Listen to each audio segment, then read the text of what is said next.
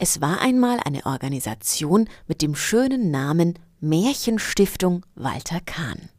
Sie hatte ihren Sitz in Volkach und war laut dem Vorsitzenden Jürgen Janning mit einem Grundkapital von eineinhalb Millionen Euro ausgestattet. Und aus den Zinserträgen geht es eben darum, dass Märchen als ein Kulturgut das unverzichtbar ist für äh, unsere kulturelle Entwicklung überhaupt, dieses Kulturgut wieder ins Bewusstsein der Menschen zu bringen, es zu fördern, vor allen Dingen dafür zu sorgen, dass es auch wieder in den Schulen seinen ihm gebührenden Platz erhält, dass es aber auch im Alltag, auch für die Erwachsenen, äh, seinen Ort findet. Diese Stiftung, die dafür sorgt, dass Märchen niemals aussterben, hätte es nie gegeben, wenn der gelernte Reisebürokaufmann Walter Kahn sie nicht vor gut 20 Jahren gegründet hätte. Er selber war von Kind auf an mit Märchen vertraut. Das ist vielleicht so eine Legende, dass er äh, bei seinem Vater auf der Schusterbank gesessen hat und hat dem zugesehen bei der Arbeit und hat dann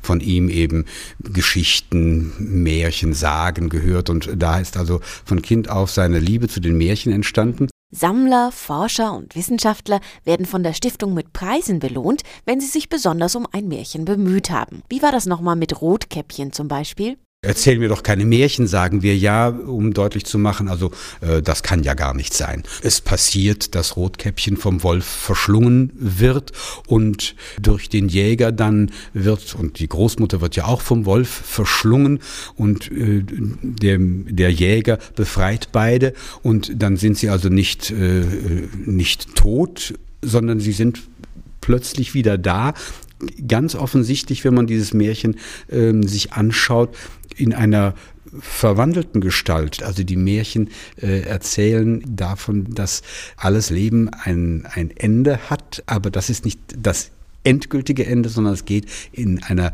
gewandelten Weise eigentlich für uns weiter.